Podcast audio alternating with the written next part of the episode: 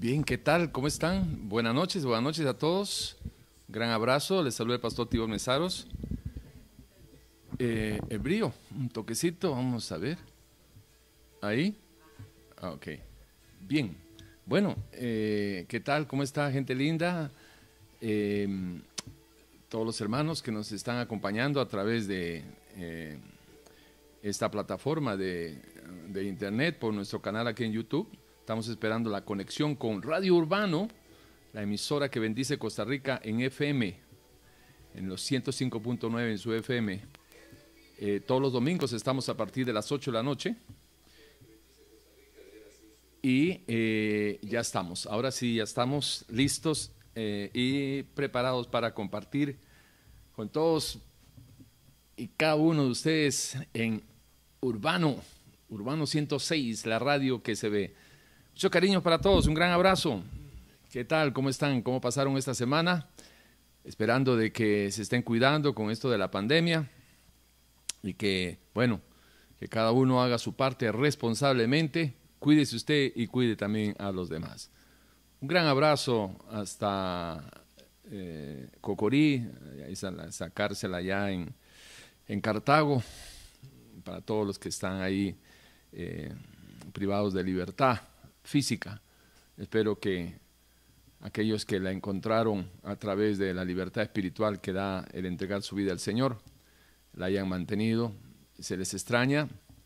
Eh, bueno, fue un buen tiempo el que estuvimos congregándonos y visitándolos todos los martes. Así que vamos a ver cuándo es de que se puede regularizar las visitas y que podamos ver, eh, volver a vernos y a compartir la palabra de Dios. Mucho cariño para todos y cada uno de ustedes, los que me conocen ahí en la cárcel, a todos mis hermanos, digo mis hermanos, aquellos que aceptaron a Cristo y que eh, están esperando eh, poder salir de ese lugar para nunca más volver, para nunca más volver y así tener una libertad completa, tanto en lo físico como en lo espiritual. Y para todos los centros penitenciarios también del país y del lugar donde usted nos pueda estar escuchando. Bueno, eh, por otro lado, comentarles de que hoy vamos a, tratar de, de, ubicarnos, de tratar de ayudarles a que actualicen sus vidas, eh, subiéndose a la balanza de Dios, a la, a la balanza de Dios, a la, a la báscula de Dios, que es la palabra de Dios. Y para eso eh, vamos a tener de alguna manera una interacción eh, yo pregunto y de una vez les doy también la solución y usted va eh, eh, pesándose para ver cómo está y dónde está. ¿Les parece? ¿Sí? Ok, vamos a, darle gracias al Señor. Padre Santo, muchas gracias por esta oportunidad nueva que tenemos de compartir la palabra de Dios a través de, de las ondas de, de Urbano. Urbano 106 en FM las ondas que llevan el poder y la bendición que viene a través de la palabra de Dios para todo aquel que la acepte. Hay poder en la, en la, en la escritura, hay poder en la revelación de la palabra para transformar vidas, fortalecer, para cambiarnos y para darnos la oportunidad de ir en pos de alcanzar el propósito para el cual Dios nos ha creado.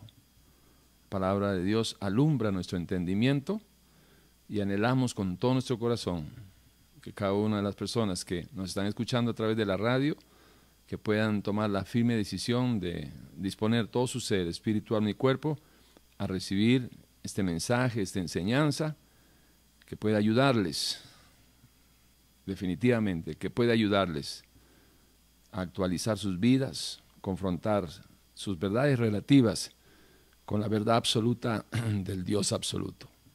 Señor, gracias por esta oportunidad. La vamos a aprovechar, Señor.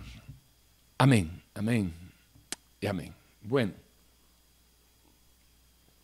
yo había escuchado hace mucho tiempo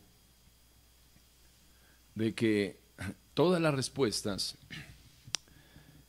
de los problemas existenciales del ser humano se encontraban en la Biblia, en las Sagradas Escrituras.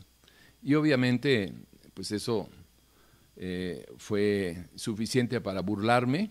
Obviamente yo no era cristiano, eh, no me interesaba nada las cosas de Dios. Y, y refutar, no solo burlarme, sino refutar y, salir repitiendo como un lorito lo que muchas veces hemos dicho, ¿no? De que no, que este, la Biblia es un libro escrito por, por hombres, que eso, eso no tiene que ver, no tiene que ver nada con Dios, y que Dios no existe, y bla, bla, bla, ¿no? Bueno, eh, resulta de que ciertamente yo hablaba así, por, primero por mi ignorancia bíblica, aunque tenía conocimiento de algunas cosas, eh, luego también por mi rebelión, porque eh, lo que decía la Biblia no encajaba en el estilo de vida que yo quería llevar o que estaba llevando, y tercero porque la lengua no tiene hueso, ¿verdad? Entonces uno puede hablar las tonteras que uno, este, insensateces que a uno se le ocurra y sin comprobar si realmente era o no era un, libro escrito por hombres, que obviamente era escrito por hombres, eso es obvio, pero inspirado por, el Espíritu de Dios, si había alguna inspiración divina. Sin comprobar eso, eh, pues me, daba yo el, lujo, el taco de, discutir y refutarle a la gente que, hablaba con base eh, a, un conocimiento bíblico, el cual eh, brillaba por su ausencia de mi vida. En todo caso, eh, esta noche yo quisiera invitarlos a que, independientemente si usted cree o no cree en el Dios de la Biblia, quisiera invitarlo, más que un reto, es una invitación, a que se suba a, esta balanza de Dios, de este Dios que usted no cree, y está usted en todo su derecho de creer o no creer.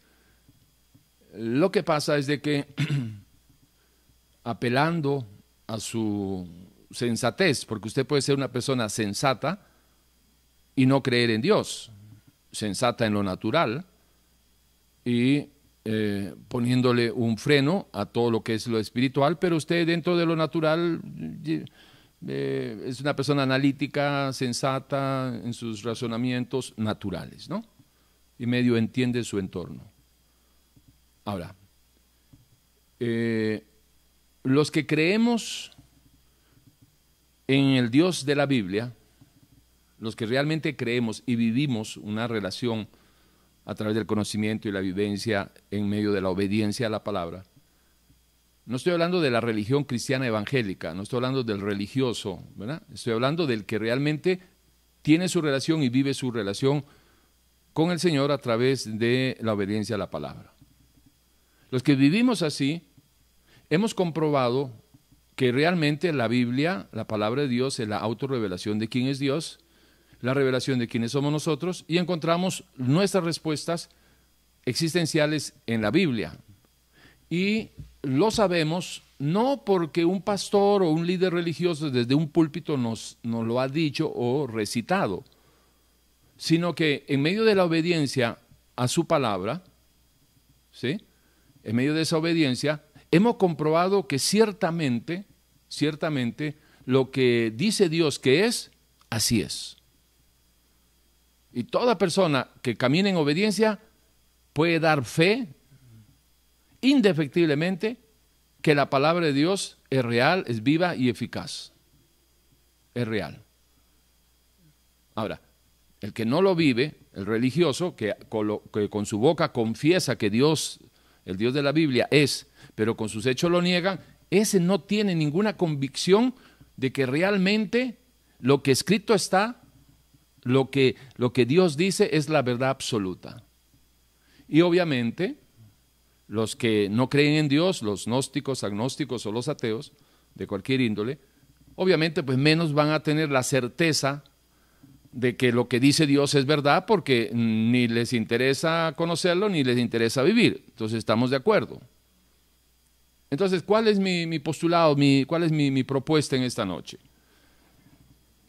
Los que están viviendo conforme a la palabra no necesitan que, en esta noche mm, eh, yo les presente argumentos para comprobar lo que ellos ya saben porque lo están comprobando todos los días de su vida.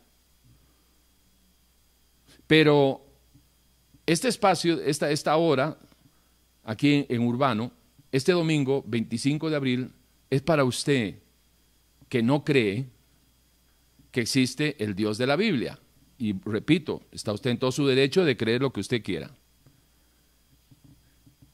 Pero quisiera invitarlo a que me acompañe en estos que quedan 50, 48 minutos y que usted pueda encontrar y pueda ver las respuestas a sus preguntas existenciales a través del material que le he presentado, de la información que le he presentado, que ha sido escrita eh, en muchos casos 3.000 y en algunos casos hasta 3.400 años antes de que usted hoy en el siglo XXI, un 25 de abril, sea confrontado, sea pesado, sea expuesto con esa respuesta que antes de que siquiera usted hubiera nacido, ya está explicado por qué usted ha vivido lo que ha vivido y por qué usted está viviendo lo que está viviendo. ¿Quién o quiénes de los 40 hombres, escritores, dejémoslo en hombres porque ninguno escribía nada, uno era más bruto que el otro, pero inspirados por Dios, ¿quién de esos 40 hombres ha sido o ha tenido la capacidad, esa omnisciencia, ese conocimiento adelantado de las cosas, para haber escrito 3.400 años máximo,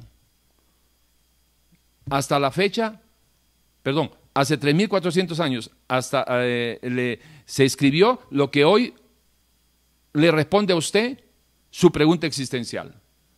¿Por qué me pasa a mí esto? Bueno, hace 3.400 años se empezó a escribir la respuesta a su pregunta. ¿Por qué me pasa esto? ¿Por qué vivo así? ¿Por qué todo me sale mal?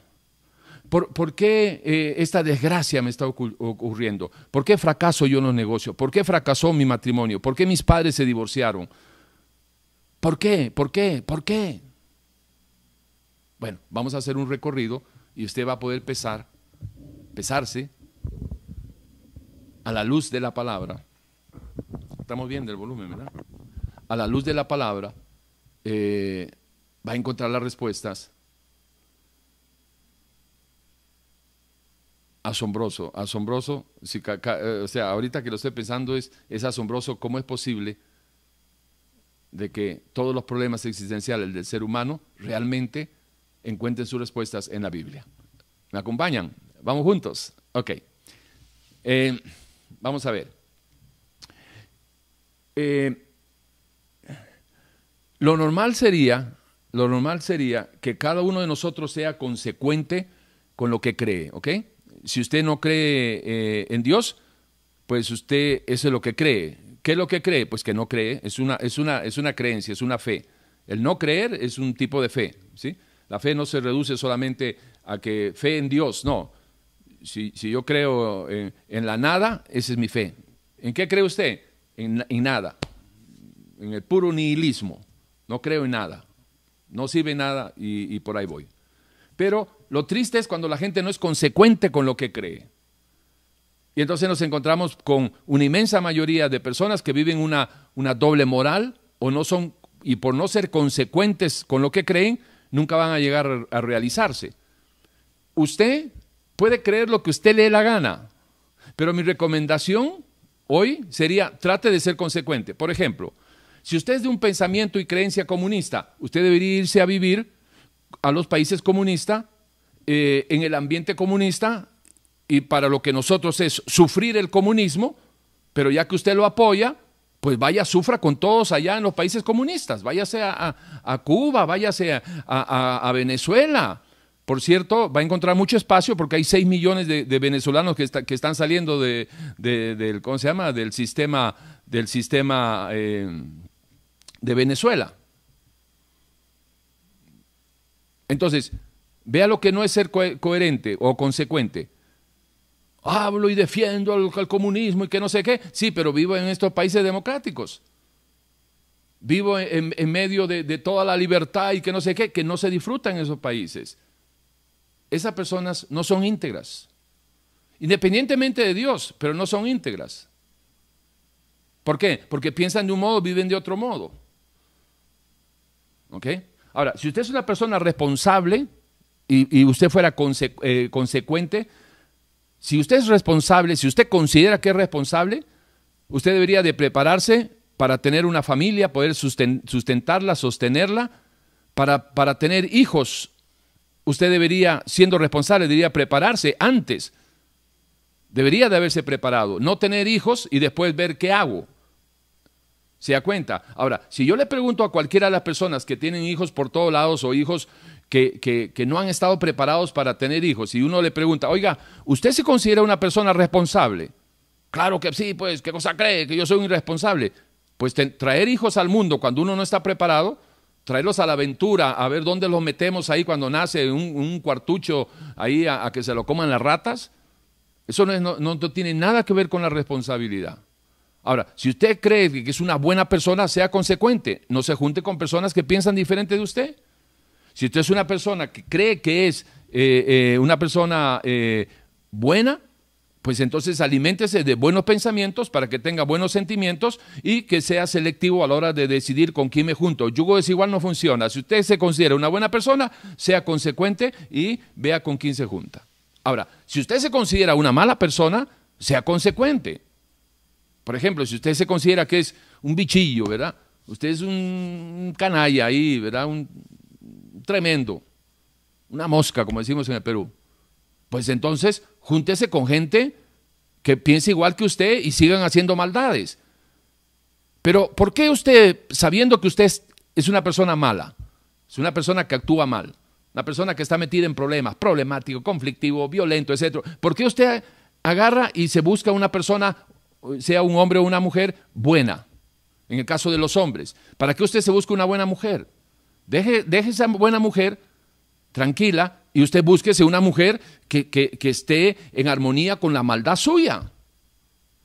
Pero le voy, a, le, voy a, le voy a adelantar un razonamiento nada más. ¿Sabe por qué el malo busca una persona buena en el caso de, nosotros los hombres? ¿Sabe por qué un hombre malo busca una, una mujer buena para vivir o para para engendrarle hijos, para tenerla como pareja, esposa o lo que sea. ¿Sabe por qué es? Porque es parte de nuestra maldad. Le hacemos un mal a una persona buena, es parte de nuestra vida, somos consecuentes. Porque el, buen acto de, un malo sería no buscar a una persona buena para no dañarle. Eso sería un buen acto de una persona mala. Pero como el mal se alimenta del mal, entonces el malo busca una persona buena pues para alimentarse al hacerle mal a la persona buena. Y por ahí va el asunto. Ahora, si usted cree de que existe un ser supremo, el Dios de la Biblia, entonces que sea digno de adoración, lo que usted debería hacer, siendo consecuente, debería eh, decidirse, buscarlo, para conocerlo a través de las escrituras, donde, eh, donde Dios mismo se revela, para conocerlo, amarle, servirle y adorarle si es que usted considera que existe un Dios digno de adorar.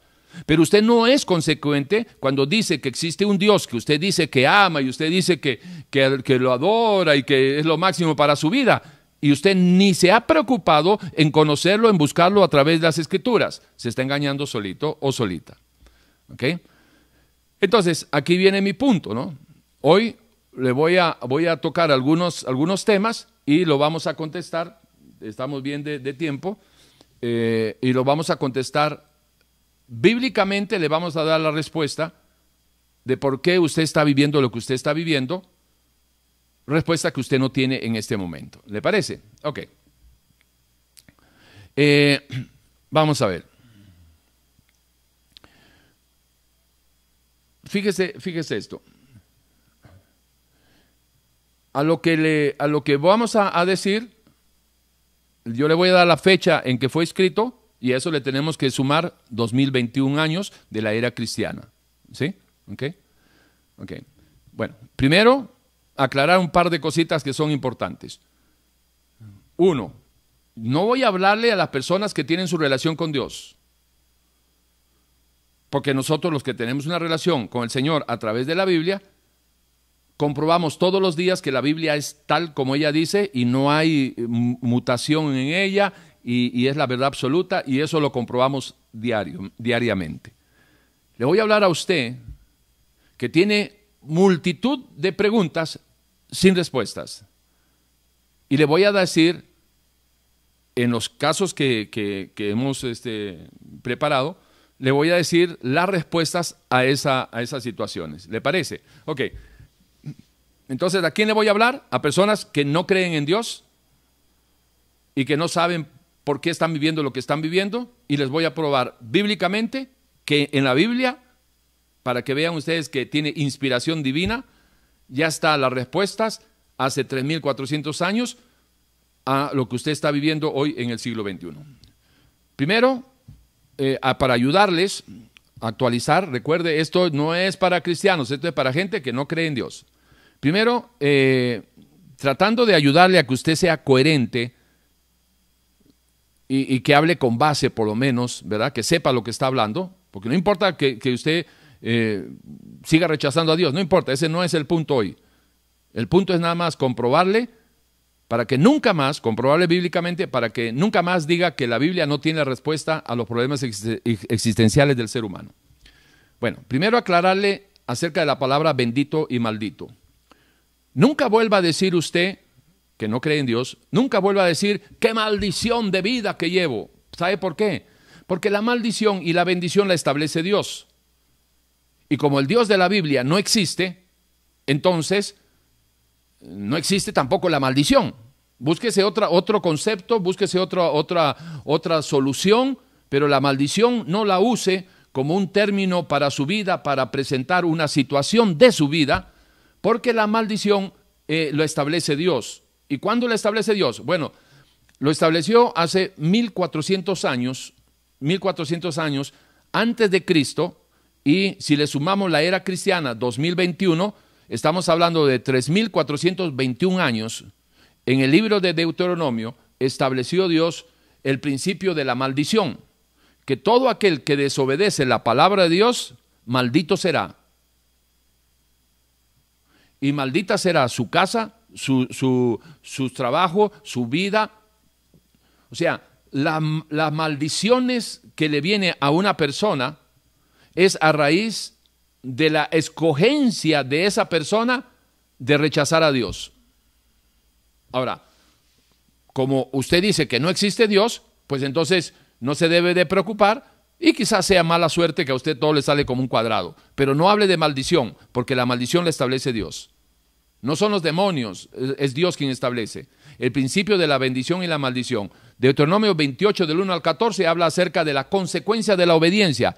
Bendita será tu entrada, tu salida y la consecuencia de la desobediencia del Deuteronomio, el mismo 28, pero del 15 en adelante. Del 1 al 14 es la consecuencia de la, de la obediencia y del 15 en adelante la consecuencia de la desobediencia. Maldito serás en tu entrada, en tu salida, maldito esto, maldito lo otro. ¿Estamos claros? Entonces, nunca más vuelvo a hablar así. Eh, resulta que en los salmos 34, en el capítulo 34, versículo 21, no más lo doy, lo doy como punto de referencia para que usted vea que está, que no lo estoy inventando yo, ahora en el siglo XXI y estoy acomodando las cosas. No, esto, los salmos se escribieron 900 años, de entre 900 a 1000 años eh, antes de Cristo. Entonces, a esos 900, cuando se escribió el Salmo 34, usted le suma los 2021 de, la era cristiana y estamos hablando que hace 2921 años, fíjese que se estableció a través de la revelación que Dios le dio a un hombre, cuando escribió, matará al malo la maldad. Y si usted ve las consecuencias de la violencia, de la maldad y, y uno dice, Ay, pero ¿por qué me mataron a mi hermanillo que lo mataron? Conozco el caso de un, de un muchacho que, que, que, vendía droga y, total lo, mataron a, su, a su hermano. Y, y, bueno, este, en algún momento que hablamos me dijo, yo no sé por qué ha pasado, pero, pero, ¿cómo que no vas a saber qué, por qué ha pasado? Pero fíjate, si él estaba en eso, estaba en lo otro y, de todas estas cosas pasan. ¿Por qué? Porque la violencia engendra violencia. Y, hace 2000, 2921 años se estableció, Dios estableció, matará al malo la maldad. Proverbios, Proverbios este, habla, habla acerca de, eh, de, frutos que, pasan dentro de, los, de, las familias. Dice Proverbios 14.1, la mujer sabia edifica su casa, mas la necia con su mano la derriba. Una persona necia, testaruda, este, insensata, ¿sí? con sus manos va a derivar su casa. Su casa no está hablando del, aspecto físico, sino su familia. Entonces, si usted es una mujer necia, entienda que por eso usted muchas veces no ha destruido su hogar porque nunca ha construido un hogar. La persona necia, insensata, no, no, no piensa, agarra y, se junta con el primero que apareció o, con el segundo que apareció o lo, ¿verdad? o lo que sea, el de turno, y empiezan una vida, se juntan, empiezan a tener hijos y de repente, ¡pum!, como por obra y, magia, ¡pum!, todo desaparece. Y de repente dice, ah, habrá sido por necia, que, eh, por, una, por una actitud necia que destruí con mis manos mi hogar. Bueno, si algún día lo tuviste, sí, la necedad destruyó lo que alguna vez con sensatez puedas haber construido. Pero Pero sin Dios está establecido de que apartado de Dios nada puedes hacer. Y esa es una respuesta también bíblica para aquellos que dicen, es que a mí nunca me sale nada bien, es que todo, todo termina mal. Bueno, es que ya está escrito, está establecido. Hace más de dos mil años, hace más de, dos mil años de la era cristiana y, y 500, 600 más de la profecía, hace más de dos mil quinientos años se estableció Todas estas cosas que, les estoy compartiendo, ¿sí? Ah, la casa de los impíos, de los incrédulos, será empobrecida. No leo la parte del que obedece, solamente del que no obedece, o no, no leo la parte del que cree, sino del que no cree, porque los que creemos ya sabemos cómo va a ser la, solución o la situación en nuestras casas y en medio de, inclusive si no hay plata, si no hay pobreza, no, no, no es igual la, pobreza que la miseria. La casa del pecador, del impío, será empobrecida. Hay caminos que al hombre le parece derecho, sin Dios, pero su fin es camino de muerte. ¿Cuántas veces usted ha dicho, ok, voy a empezar a trabajar por aquí, voy a empezar a hacer esto, voy a hacer este proyecto, este otro proyecto? Dios no tiene nada que ver, usted no lo involucra en sus acciones. Y cuando se da cuenta, de repente, todo lo que usted pensaba que iba a salir bien, le salió mal. Eso es lo que eh, en la era cristiana, o sea, hace 2021 años, eh, se conoce como eh, los deseos engañosos. Un deseo engañoso es algo que usted pensaba que le iba a salir bien y cuando pagó el precio que haya pagado, dio su vida, su honor, lo que sea, hasta la familia la, la involucró y lo obtuvo y después se dio cuenta de que no valía la pena. Y eso lo podemos ver cuando por un deseo engañoso un hombre engaña a su esposa o una mujer engaña a su esposo, creyendo que si sale con ese hombre o, si sale con esa mujer va a ser feliz, va a ser esto, va a ser lo otro, o por lo menos se va a vengar del desgraciado que le engañó primero.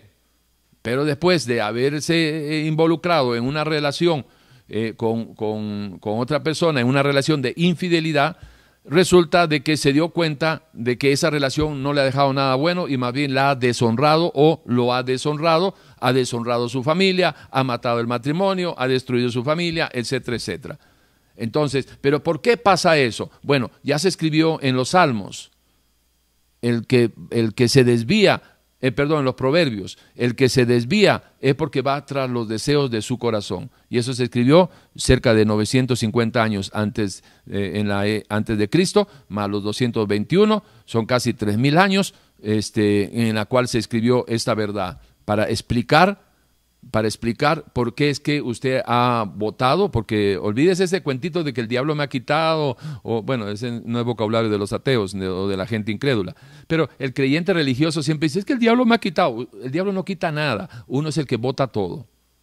El diablo no quita nada. El diablo no me puede quitar a mí lo que yo no le voto, no, no le entrego yo a, a la basura, lo que puede hacer familia, honor, imagen, todo.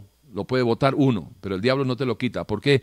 Porque son decisiones personales y, es, y está establecido hace cerca de 3.000 años, 900 años antes de, la era cristiana, más los 2021, le hago esa para que usted sepa y se pueda seguir asombrando de algo que se ha escrito y que no es de que la Biblia sea un, libro o una obra obsoleta o pasada de moda o antigua, no.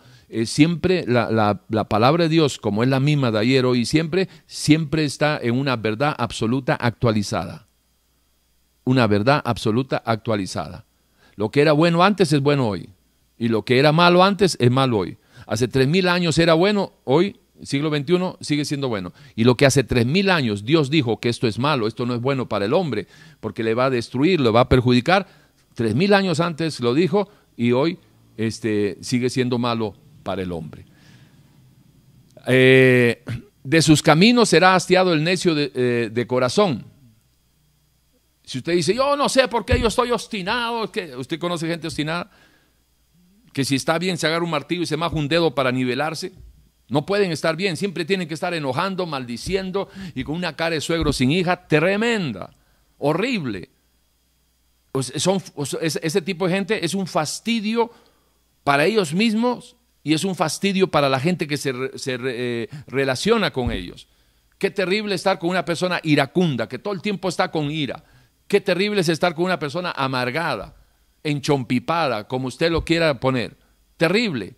¿Pero por qué es eso? Porque hace tres mil años se dijo, de sus caminos, es decir, de sus decisiones, de su estilo de vida, será hastiado el necio, el insensato de mente. Mente, eh, el corazón es la mente, ¿verdad? Entonces, de pensamientos. En otras palabras, actualizando nuestro, nuestro vocabulario, diríamos, de sus caminos, de su vida, será hastiado el insensato, el necio de pensamientos una persona que piensa mal, siente mal y va a decidir mal. ¿Sí? El que fácilmente se enoja hará locuras. Esa es una respuesta para aquella persona que dice, Ay, es que yo no sé cómo que me meto yo en problemas y no sé qué. ¿Sabes por qué te metes en problemas? Porque fácilmente te enojas, porque eres un gran arrancado, por eso te metes en problemas. Pero no quieres ver, no quieres aceptar que eres un arrancado, eres un alcacelser.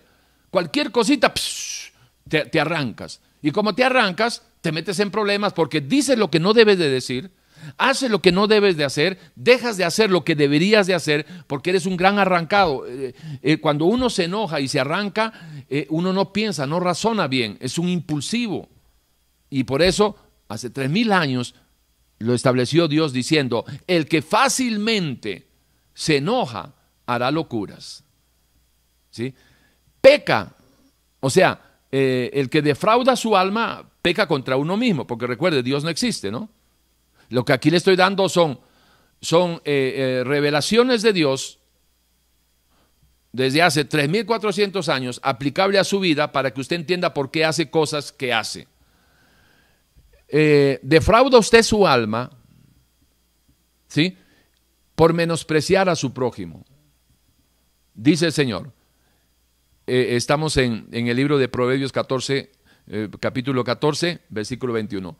Peca el que menosprecia a su prójimo. Cuando usted se considera más que otra persona, usted está menospreciando a otras personas.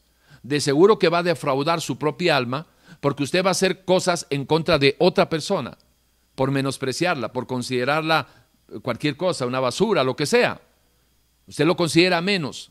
Entonces va a hacer cosas malas en contra de esa persona va a ser injusto en contra de esa persona. Pero sucede de que cada vez que uno siembra, eh, ¿verdad? los agricultores lo conocen muy bien, el principio de la siembra y la cosecha, cada vez que uno siembra algo, según el género de la semilla, eso cosecha.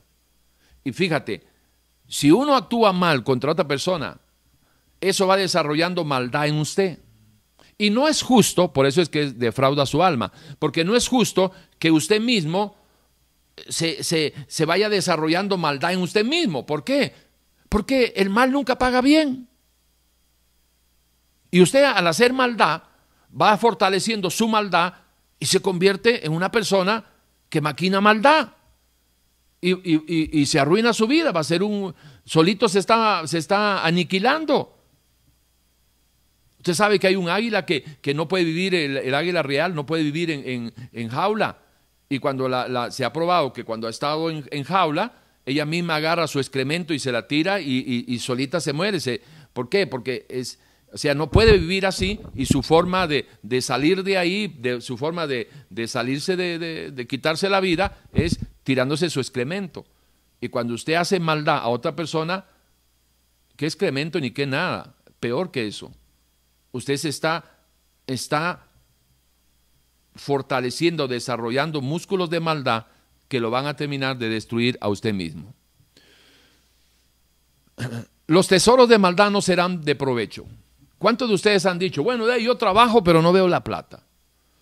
Bueno, sí, posiblemente eh, hay que ver qué tipo de trabajo, porque aquí lo que está eh, eh, diciendo este Proverbios, este libro de Proverbios, es de que 900 años antes, más los 2021 de ahora, son 2900 años, ¿ah? Que los tesoros de maldad, es decir, la plata que usted logre de mala fe, de mala, mala, mala forma, ¿sí? Por ejemplo, si usted es injusto con sus empleados, si usted es un explotador o, si usted está metido en negocios turbios, la mala plata, lo que mal viene, se va rápido, se esfuma rápido. Entonces, siempre y cuando eh, usted esté cometiendo injusticias, siempre y cuando usted esté eh, logrando atesorar eh, fortunas de mala forma, dañando a alguien, eso no será de provecho, no lo, vas a, va a poder usted aprovechar. Eh, de repente usted, usted ha dicho, este, bueno, es que yo no sé por qué es que a mí todo me sale como un quebrado y todo me sale mal.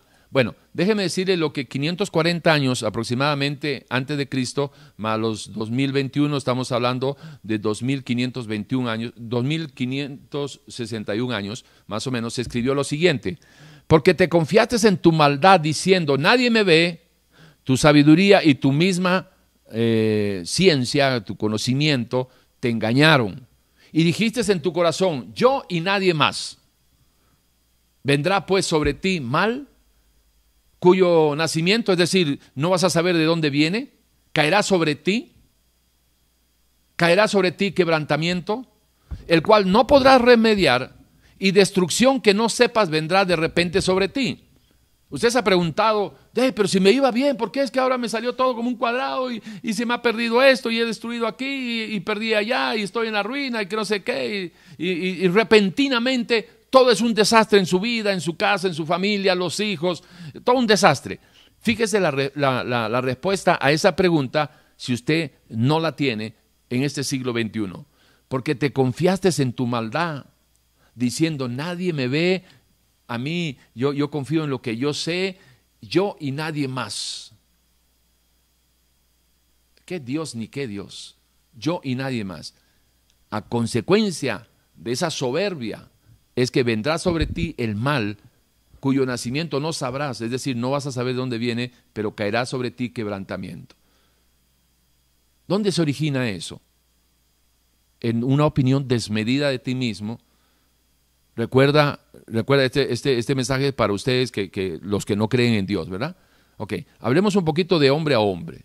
Usted sabe de que eh, en los hombres, sobre todo los que, ¿verdad? En algún momento nos ha gustado volar piñazos y golpes y qué sé yo, y, arreglarlo todo a patadas. Mm, alguien dijo por ahí, el hombre patea, eh, digo, el hombre piensa, la bestia patea. Y cuando uno se pone a patear en lugar de pensar, pues más o menos encaja. Pero hay algo que yo aprendí alguna vez y es que para un hombre siempre hay otro hombre. O sea, usted puede ser muy bueno para los golpes, pero un día se va a encontrar con uno que es mejor que usted y le va a romper, eh, en hebreo se dice, le va a romper la jeta. Usted puede ser muy machito y muy valiente, etcétera, etcétera, pero un día se va a encontrar con uno que es mejor que usted para los golpes. ¿Es así o no es así? ¿Sí? Ok, perfecto. Entonces, de esa misma manera, cuando uno cree, ¿verdad? Que yo y nadie más, conforme enseña Isaías 47:10, yo y nadie más. Ahí estás poniendo también no solamente tu, tu opinión por encima de los demás, subestimando a los demás, sino que estás sobre toda autoridad porque no estás reconociendo que hay un ser superior. Y por eso es de que tomas decisiones que un día todo lo que puedas haber construido, un imperio de dinero, de lo que sea, todo un día se va a desmoronar y no vas a saber dónde nació el quebrantamiento y la ruina. ¿Por qué? Porque te confiaste en ti mismo y no creíste que necesitabas de nadie. Dos males, Jeremías, eh, Jeremías 2.13, que se escribió 625 años antes, más los 2021, son 2066 años eh, más o menos eh, antes de que usted esté viviendo en el siglo XXI esto. Dice Dios, porque dos males ha hecho mi pueblo. Me dejaron a mí fuente de agua viva y cavaron para sí cisternas, cisternas rotas que no retienen agua. Tu maldad te castigará y tus rebeldías te condenarán. Sabe pues y ve cuán malo y amargo es el haber dejado a, a Jehová tu Dios y faltar mi temor en ti, dice el Señor Jehová de los ejércitos. Ok, esta respuesta hace 625 años antes de la era cristiana, más los 2021 de la era, de la era cristiana, eh, en, todos estos años, imagínese que aquí está la respuesta de lo que quizás usted se ha preguntado y no ha querido ver o no, o no, o no lo ha sabido o nunca se lo han dicho. Esto de que, eh, de que han dejado han dejado a Dios y han cavado para sí cisternas, cisternas rotas que no tienen agua. Eso es la gente que, que gana plata, pero se les va como, como, por, como una cisterna con huecos. Usted la llena y siempre se, se, le va todo. Se le va la familia, se le va la vida, se le va la salud, se le va todo. ¿Y, y la razón cuál es? Que la maldad le castigará y su rebelde, rebeldía le va, le va a, condenar. Y para que usted se dé cuenta, lo malo y amargo que es el haber dejado a Dios de al lado, el haber rechazado a Dios. Uno, usted puede, puede decir, yo no creo en Dios, está bien, aunque usted no cree en Dios, pero lo que aquí está escrito, que es una respuesta al, problema existencial suyo, que su vida es un desastre, que todo se le va, ¿verdad? Que, nada puede retener, los, momentos felices son muy escasos, efímeros, pero más es el tiempo de, tribulación, de problemas, de conflictos, etcétera, etcétera. Y eso es a causa de haber dejado de lado a Dios. Dos males ha hecho mi pueblo, me dejaron a mí.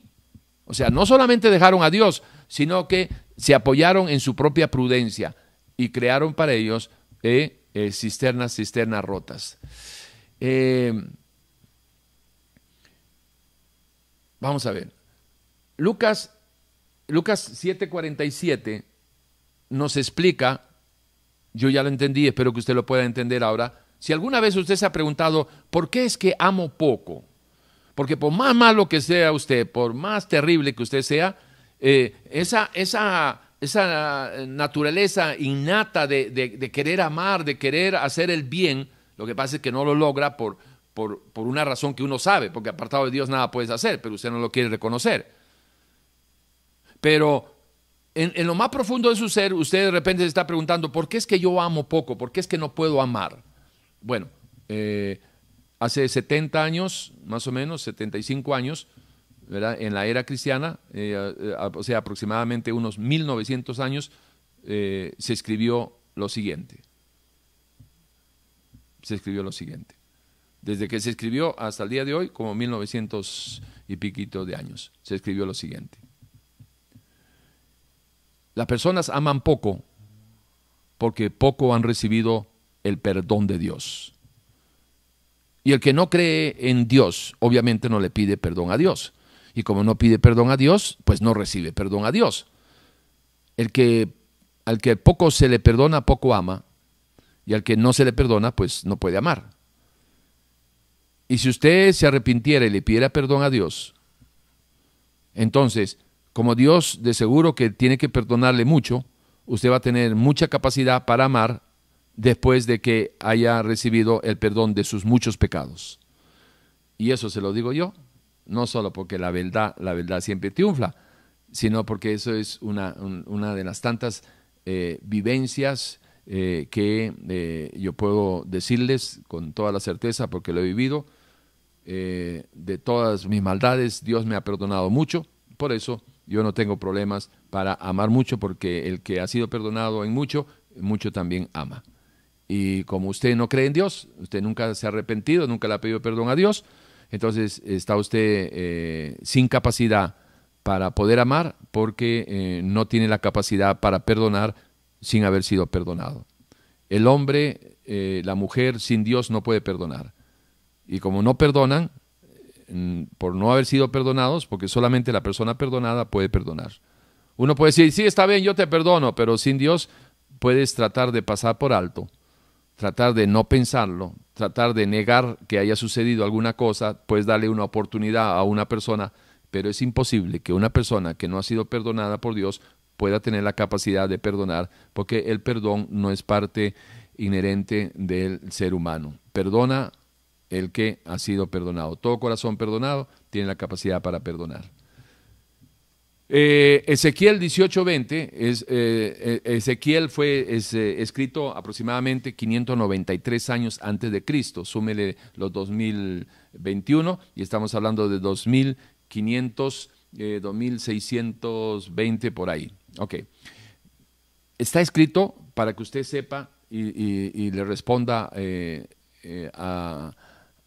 a esa pregunta que usted hasta hoy no tiene respuesta. Dice, dice Dios en su palabra. El alma, sí, sí, ese Dios que usted rechaza, hace dos mil y pico de años escribió lo siguiente por revelación a un hombre que lo escribió. El alma que pecare esa morirá. El Hijo no llevará el pecado del Padre, ni el Padre llevará el pecado del Hijo. La justicia del justo será sobre él y la iniquidad o la impiedad del impío será sobre él. ¿Qué significa eso? Esa es la respuesta a su cuestionamiento eh, en algún momento de su vida cuestionando eh, la desgracia de, vida que lleva y de repente usted le ha echado la culpa a otros. ¿En qué sentido?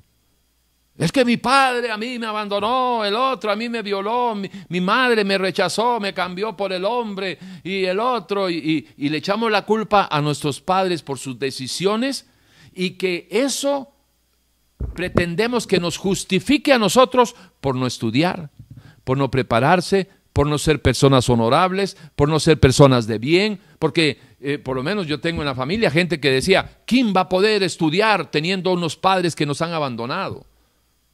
Y muchos hijos de padres abandonados han usado el pretexto de los padres que se han divorciado para entrar en una etapa de rebelión, cuando en realidad no es una etapa de rebelión, porque rebelarse contra algo malo sería hacer algo bueno. Pero rebelarse contra algo malo haciendo malo no es rebelión. O sea, mis padres me abandonaron, mis padres se divorciaron y yo voy a decir, entonces como ellos me divorciaron, me, dejaron, entonces yo ahora me voy a meter en la droga. Pero, pero no sea tan bruto. ¿Cómo va a ser eso rebelión? Rebelión sería, mis padres actuaron mal, yo voy a actuar en contra de eso, es decir, voy a actuar bien. Pero tú no puedes decir de que, porque tu madre este, se, metió con un hombre y te dejó botada o lo que sea, ahora tú estás justificada para ser prostituta, para estar metida en drogas, para, para ser una amante de un hombre casado, lo que sea. Eso no es rebelión. Eso es una mala decisión, tratando de justificarse por el mal del otro. Pero hace 593 años antes de la era cristiana, más los 2021 de la era cristiana, ya está establecido de que el pecado es una decisión personal y tú no vas a morir por el pecado de tu padre, ni tus hijos morirán por el pecado tuyo, sino que cada uno eh, comerá del fruto de sus decisiones. ¿Sí? Ah, ok. Vamos a ver. ¿Qué nos faltan 10 minutitos? Bueno, voy a tratar de escoger algunos de todos los que tengo aquí. Eh, ok, Eclesiastés 8.9. Eclesiastés fue escrito en los últimos años de la vida de, Salomón. Dios usó a ese hombre para escribir Eclesiastés, unos mil años antes de la era cristiana, de que llegara Jesús. Y dice eh, Eclesiastés, eh, todo esto he visto y he puesto mi corazón en todo lo que está debajo del sol eh, debajo del sol se hace. Y hay tiempo en que el hombre se enseñorea del hombre para mal suyo. Mire, si usted es una persona que se está enseñoreando sobre otra persona, llámese un hombre sobre una mujer, llámese un padre enseñoreándose sobre los hijos, llámese los hijos enseñoreándose, es decir, tomando autoridad sobre los padres. Hay muchos hijos que dominan a los padres, los absorben. Hay muchas mujeres que, dominan al hombre y hay muchos hombres que se han enseñoreado, empoderado de las mujeres. No hay no hay una, una, una, una cosa directa en una relación de pareja más terrible, más destructiva que uno que se trate de enseñorear del otro. Es todo un tema, ¿no? El, asunto de que el hombre cabeza de la mujer, siempre y cuando Dios sea cabeza del hombre. Porque si, si Cristo no es cabeza del hombre, el hombre no es cabeza de la mujer. ¿Ok?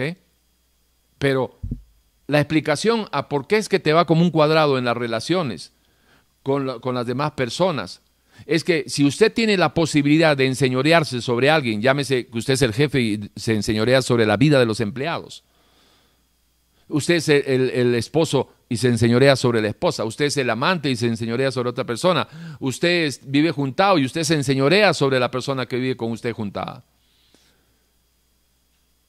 Para su mal lo hace. Nunca se va a enseñorear usted sobre otra persona y le va a ir bien. Esa es la respuesta de por qué le va como un cuadrado.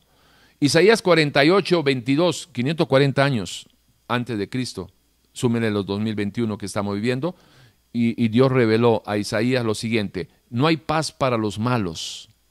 Y de repente usted dice, hey, pero es que yo no sé por qué, yo no tengo paz y que no sé qué. Es que ya está escrito, hay una respuesta para eso. 540 años, súmele 2021. 2500, 2063 años más o menos. Y dice Dios, hace 2600 años. Y hoy es la misma cosa, es la misma respuesta. No hay paz para el impío de antes, no hay paz para el impío de ahora, y no va a haber paz para el impío que siga para la maldad, para el que hace mal, no hay paz para el malo. El que, el que, si usted es una persona mala. No, yo no lo estoy juzgando a usted, yo le estoy preguntando. Usted sabe si usted es una persona mala o no es una persona mala. Pero si usted es una persona mala, la respuesta, si alguna vez se ha preguntado por qué es de que usted no tiene paz, es que Dios estableció que no hay paz para el malo. Y esa es la respuesta. Tiene que entender eso. Antes del quebrantamiento es la soberbia y antes de la caída la altivez de espíritu.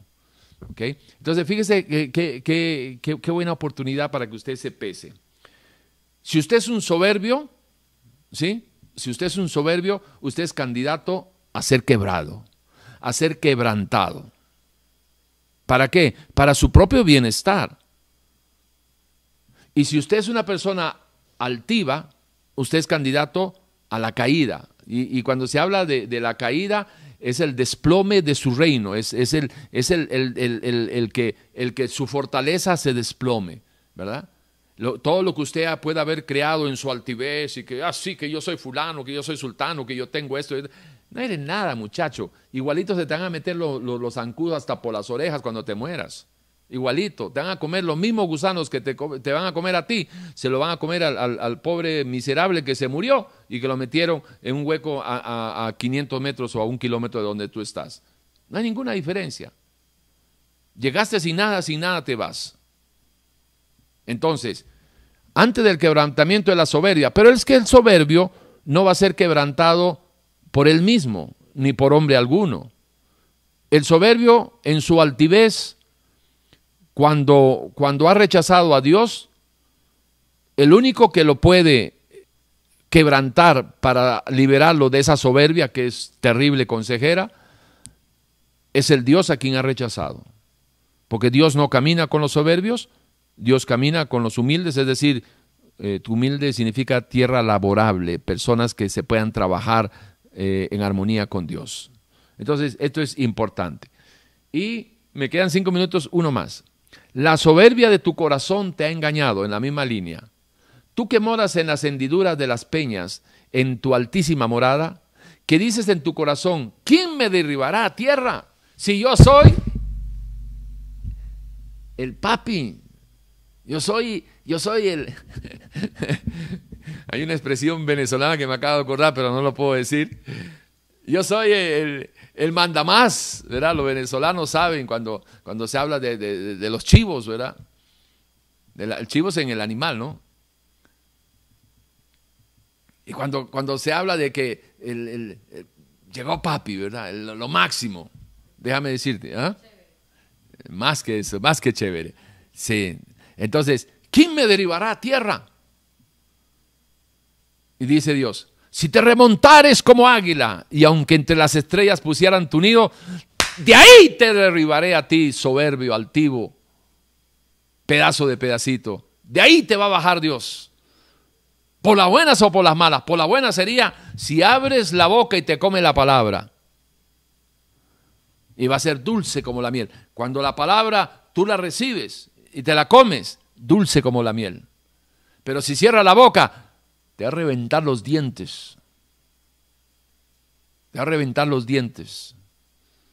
Y lo más triste no es de que vas a cambiar porque Dios no hace nada a la fuerza, sino que te vas a reventar los dientes por tus mismos dichos. Comerás, te alimentarás de tus mismos malos dichos, malos pensamientos, de los malos frutos comerás y se te van a podrir los dientes. Pero el punto es este, el punto es este. La soberbia de tu corazón te ha engañado. Tú que moras en las hendiduras de las peñas, en tu altísima morada y que dices en tu mente, en tu corazón, ¿quién me derribará? Hace 586 años se escribió usando Dios al profeta Abdías para decirle, si tú te remontaras como un águila y aunque entre las estrellas pusieras tu nido, de ahí te voy a bajar yo. Y por ahí sigue, ahí, ahí bueno, hay un montón más que, que había preparado, pero en la radio tiene su tiempo, hay que respetarlo, se nos fue esta hora. Eh, de repente un día hago un, ¿cómo se llama? una enseñanza, un video en la cual se pueda desarrollar todo. Pero por ahora yo espero que usted que no cree en Dios, ¿verdad? Que por, lo menos este, esta, esta enseñanza lo haya puesto a pensar en, en el sentido de que, ¿cómo es posible? ¿Cómo es posible que Cosas que se han escrito 1400 años, mil años antes. Deuteronomio se escribió 1400 años antes de la era cristiana. Eh, los salmos mil años, y Isaías y todos esos 560 eh, años, eh, bueno, todos los años que le hemos dado, las fechas, más los 2021 en la que vivimos. ¿Cómo es posible que, que un hombre, y muchas veces campesinos, pescadores, ignorantes, hayan tenido la sapiencia, la sabiduría para darle respuesta a las preguntas existenciales del ser humano. En la Biblia está todo. Y termino con lo que les dije al principio. Cuando a mí me dijeron de que las preguntas existenciales del ser humano se responden a través de, la, de las escrituras de la Biblia, me reí y me burlé. Y hoy, 30 años después de estar caminando eh, eh, en los caminos del Señor después de haberlo aceptado un 28 de julio de 1991, quisiera decirle y cerrar con esto. Ciertamente, las respuestas a sus preguntas existenciales están en las Escrituras. Hoy eh, tiene usted una oportunidad de pensar, nos quedan tres minutos, tiene usted una oportunidad de pensar, de razonar su origen, entender una respuesta también, entender de que el hombre que no acepte que su origen está en el Dios creador, pues no tiene, no tiene imagen, no tiene dignidad, y, yo no lo estoy descalificando. Si, si, usted ve su vida, dígame qué de digno hay vivir sin una relación con el Dios creador, porque no somos o no es usted porque no quiere aceptarlo usted, no es que yo lo descalifique, pero si usted no acepta que usted fue creado a imagen de Dios, ¿cómo va a tratar de restaurar la imagen perdida si no acepta a ese Dios? Entonces, sin imagen usted no tiene dignidad. Ahora, que en el humanismo se establezca, paradójicamente, se hablan de cosas que Dios ha establecido. Entonces, la imagen, la dignidad del ser humano, la igualdad del ser humano parte del cristianismo y usted dice que, Dios no existe. Bueno, entonces no hay dignidad, no hay origen, no hay propósito de vida. Respóndase esto. ¿Cuál es el propósito suyo de, de su vida? ¿Para qué vive? ¿Cuál es el sentido de su vida? No, no me diga proyectos, porque usted de repente dice, es que yo, mi, mi, propósito de vida, tener casa, tener un, este, estudiar, tener una propiedad, tener bienes y tener una familia. Eso no son propósitos de vida, esos son proyectos de vida. La diferencia es de que los proyectos de vida no involucran al Creador. Los proyectos de vida usted no necesita un origen.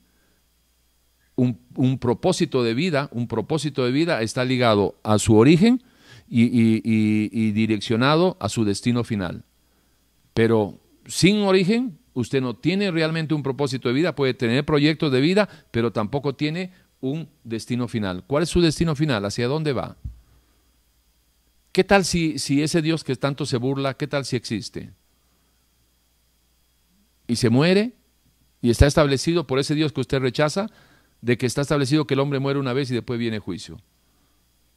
Así que si usted se, eh, usando un, sentido común, usted decide entregarle su vida al Señor, si usted decide entregarle su vida al Señor y vive conforme a la palabra de Dios, de seguro que no va a perder nada y puede ganar mucho. Pero si decide seguir en la, en la necedad suya, de seguir ignorándolo solo porque no se acomoda a la moral que usted quiere vivir, ese es todo el problema, sea sincero. La moral de Dios, como no se acomoda a su moral, por eso es que usted lo rechaza. Usted no lo rechaza porque no cree que exista un Dios creador, lo rechaza porque la moral de, eh, la moral de Dios no se acomoda a la suya. Espero haberle dejado duda suficiente para que busque eh, encontrar eh, su origen en el Dios creador. Dios no está jugando a las escondidas. Si usted lo busca, lo va a encontrar. Si usted llama, Él le responde. Si usted toca, Él le abre. Se nos acabó el tiempo. Hasta el próximo domingo a las 8 de la noche, ¿sí? Aquí en Radio Urbano.